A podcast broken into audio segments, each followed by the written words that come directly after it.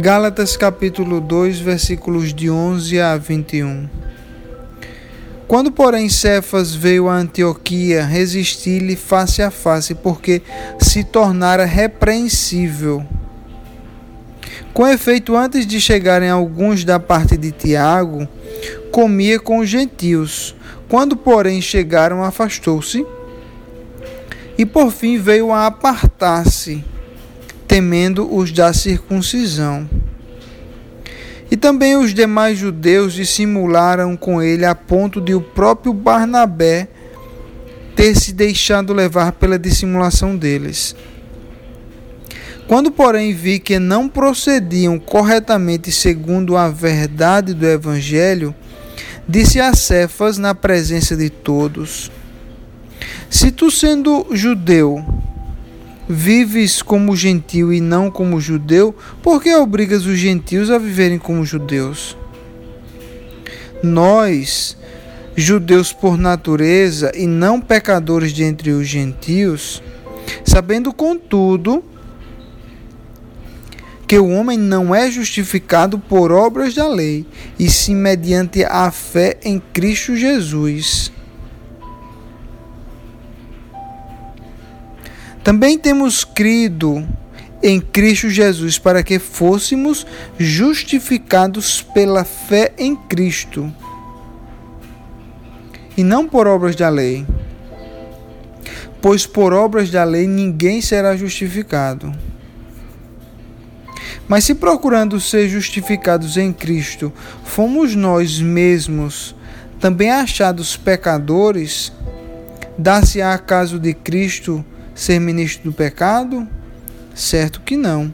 Porque se torno a edificar aquilo que destruí, a mim mesmo me constituo transgressor. Porque eu, mediante a própria lei, morri para a lei, a fim de viver para Deus. Estou crucificado com Cristo. Logo, já não sou eu quem vive, mas Cristo vive em mim.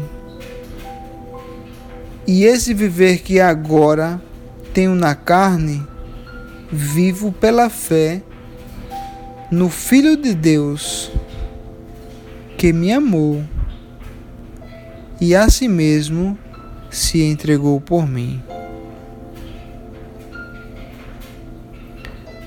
Aqui nessa passagem que que podemos encontrar em Gálatas capítulo 2, versículo de 11 a 21, nós nós lemos que se trata de uma repreensão de Paulo com relação a Pedro. Pedro tinha recebido o evangelho do Senhor Jesus Cristo que é o verdadeiro evangelho que chama-se Evangelho da Graça, que nos diz que o homem é um ser pecador e que o homem por si só, pelas obras das suas mãos, ele não consegue ser justificado perante Cristo. A palavra justificado significa ser absolvido, ser considerado justo, ser considerado livre do pecado perante Deus. A justificação ela só se dá através da graça. Porque nós somos pecadores e como a própria Bíblia nos diz, o salário do pecado é a morte. Como nós somos pecadores e pecamos contra Deus todos os dias e não conseguimos nos livrar do pecado, nós merecíamos a morte. Só que Cristo já morreu por nós e todo aquele que aceita o Senhor Jesus como seu Senhor e Salvador, o, o preço do pecado que nós teríamos que pagar com a nossa vida ele já foi pago através da morte do Senhor Jesus Cristo, através do derramamento do sangue do Cordeiro, como nós já explicamos em outras mensagens. E não mais através da lei. os judeus do Antigo Testamento acreditavam que eles deveriam manter a lei, eles deveriam seguir toda a lei para, para ser achados justos perante Deus. Mas o objetivo da lei, a lei nos foi dada para nos mostrar que somos pecadores e para nos mostrar que nós necessitamos de um Salvador. Que só o Cordeiro de Deus que tira o pecado do mundo, só o Salvador é capaz de pagar o preço do pecado. Só que Pedro aqui, que Paulo chama de Cefas, que era o, o, o antigo nome de Pedro, antes de, de ele encontrar Jesus. Pedro, quando estava com os gentios, gentios são todos aqueles que não são judeus, quando ele estava com os gentios, ele, ele, ele tinha comunhão com os gentios, ele comia com os gentios, sem nenhum problema. Porém, quando chegavam alguns judeus, Pedro começar, começar a se afastar dos gentios, temendo os da circuncisão, ou seja, temendo o que os judeus poderiam pensar. Porque antigamente judeus não se misturavam com gentil, porque considerava que os gentios eram, eram, eram, eram um povo impuro. E Paulo começou a observar, chegou a, a, a ao conhecimento de Paulo que Pedro tinha esse tipo de comportamento. E Paulo disse a Pedro, é, repreendeu Pedro face a face diante de, de, de várias pessoas. E disse que Pedro não estava procedendo de acordo com a verdade do Evangelho de Cristo. E ele explica muito bem isso iniciando nos versículo, no versículo 16. Ele diz que sabemos que o homem não é justificado por obras da lei, e sim mediante a fé em Cristo Jesus. Então nós somos salvos pela graça de Deus. A graça de Deus é o favor imerecido de Deus, ou seja, Deus nos salva pela sua misericórdia e que nós não merecemos. Através da fé. A fé é, é o que nos leva a receber a graça de Deus. Como a palavra de Deus diz, sem fé é impossível agradar a Deus.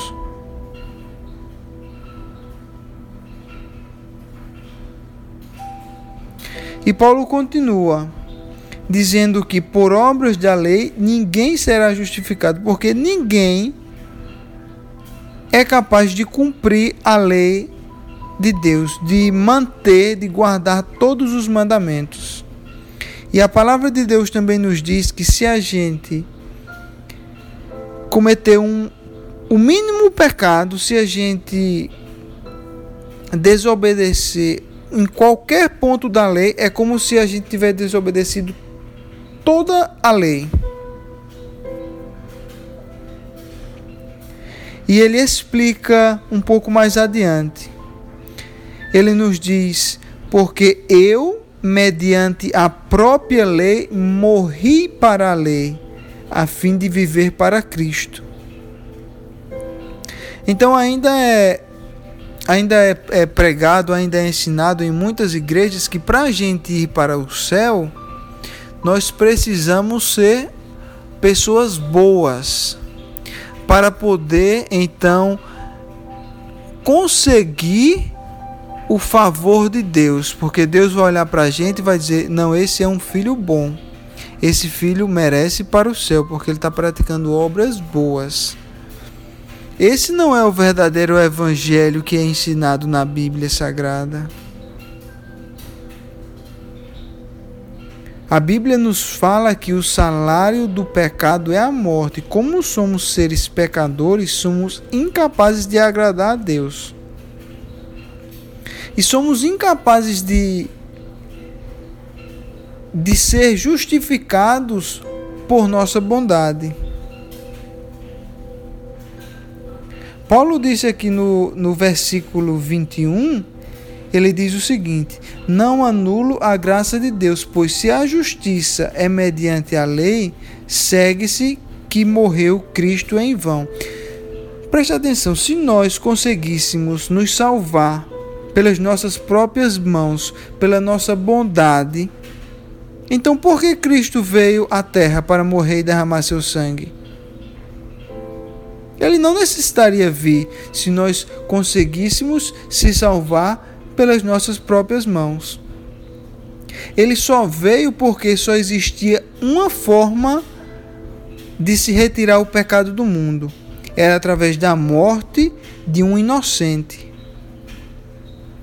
que substituiria a nossa morte. Esse é o evangelho da graça. E essa graça, ela é oferecida a todos. A palavra de Deus diz que Deus quer que todos sejam salvos, que todos conheçam a verdade. Porém, poucos escolhem tomar a decisão de colocar a fé em Jesus Cristo.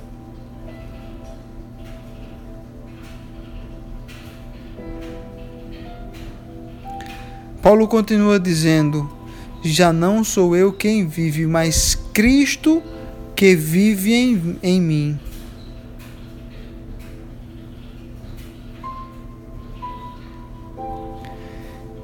Então, aqueles que colocam a fé em Jesus Cristo, como o próprio Jesus nos disse, se queres, se queres me seguir, toma a tua cruz, nega-te a ti mesmo e segue-me.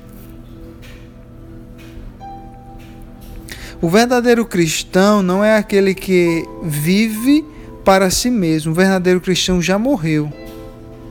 Ele morreu para si mesmo ele morreu para os seus desejos e agora ele vive para Cristo como um servo de Deus.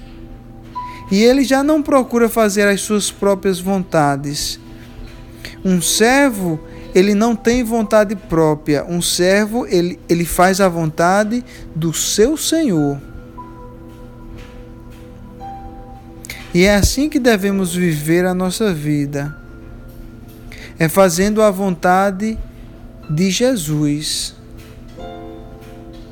É morrer para nós mesmos, morrer para o pecado, morrer para o desejo de riqueza, de bens materiais.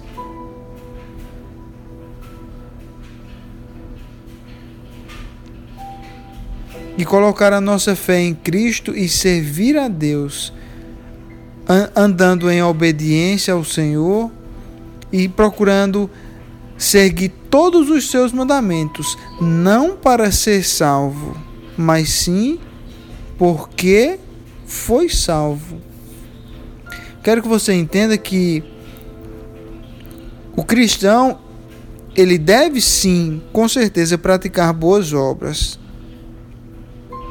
Porque as boas obras vão testificar que esse cristão é, é verdadeiramente um filho de Deus é verdadeiramente um servo de Cristo. Mas o cristão ele não deve praticar boas obras para ser salvo. Ele deve praticar boas obras porque ele foi salvo. As boas obras são uma consequência da salvação e não um meio de conseguir a aprovação de Deus. Eu queria que você meditasse nessa palavra e, e compreendesse, e para, e para nós que somos pecadores, e todos nós somos, isso é um grande livramento. Porque nós temos alguns pecados que são pecados provavelmente muito fortes e eu acredito que todos nós já fizemos alguma coisa em que nós não nos orgulhamos.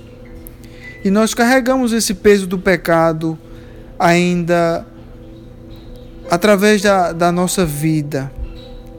E nós nos perguntamos: mas será que o Senhor vai me perdoar desse pecado? Mas o que é que eu tenho que fazer de bom para cobrir o peso desse pecado? Então, essa palavra é uma palavra de livramento. É uma palavra que diz: não importa o que você fez em sua vida, não importa quantos pecados você cometeu, não importa que tipo de vida você viveu até agora. Se você aceitar o Senhor Jesus Cristo como seu Senhor e Salvador, o seu pecado todo será esquecido, será totalmente perdoado, porque o preço que você iria pagar pelo seu pecado seria a sua morte. Mas existe um cordeiro, aquele que tira o pecado do mundo, que já pagou o preço do seu pecado. E o seu pecado está totalmente quitado, o seu e o meu, se você aceitou o Senhor como seu Salvador. Essa passagem me faz lembrar quando o Senhor Jesus Cristo estava na cruz, pendurado na cruz, durante os seus últimos momentos, e existiam dois ladrões ao seu lado. E um dos ladrões olhou para Jesus e disse: Senhor, lembra-me, lembra-te de mim quando estiveres no teu reino, na tua glória. E Jesus disse: Ainda hoje estarás comigo no paraíso.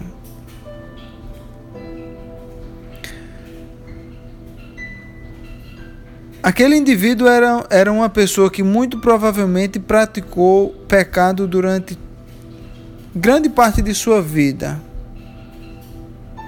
porque ele estava sendo morto ali e ele confessou, ele confessou ao outro, ao seu outro colega que estava na outra cruz, que eles mereciam aquela morte, mas Cristo não. Então ele confessou o seu pecado. A primeira parte, a primeira etapa da, da salvação, confessar que somos pecadores. Ele confessou o seu pecado. Ele compreendeu a, a sua condição de pecador e, que, e, e o merecimento da morte.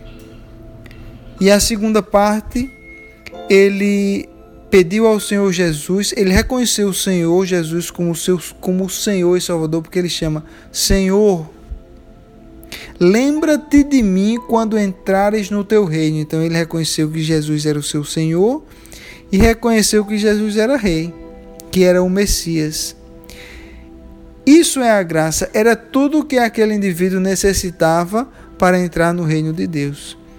E no momento em que ele disse isso, o Senhor disse: Ainda hoje estarás comigo no meu reino. Aquele indivíduo ele não fez nada para merecer a salvação, a não ser a aceitação de Cristo como seu Senhor e Salvador.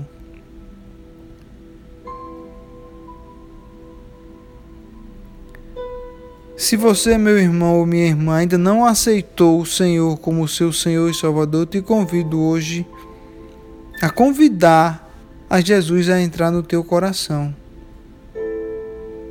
A fazer uma simples oração em que você confessa o seu pecado,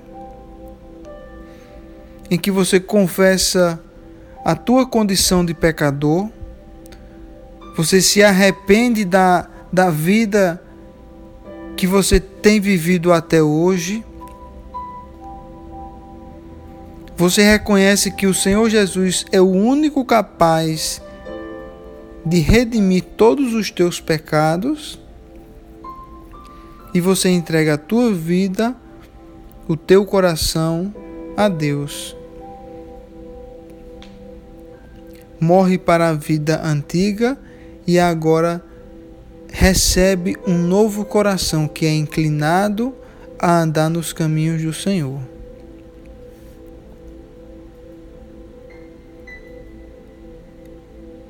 Eu oro para que você tome essa decisão em sua vida,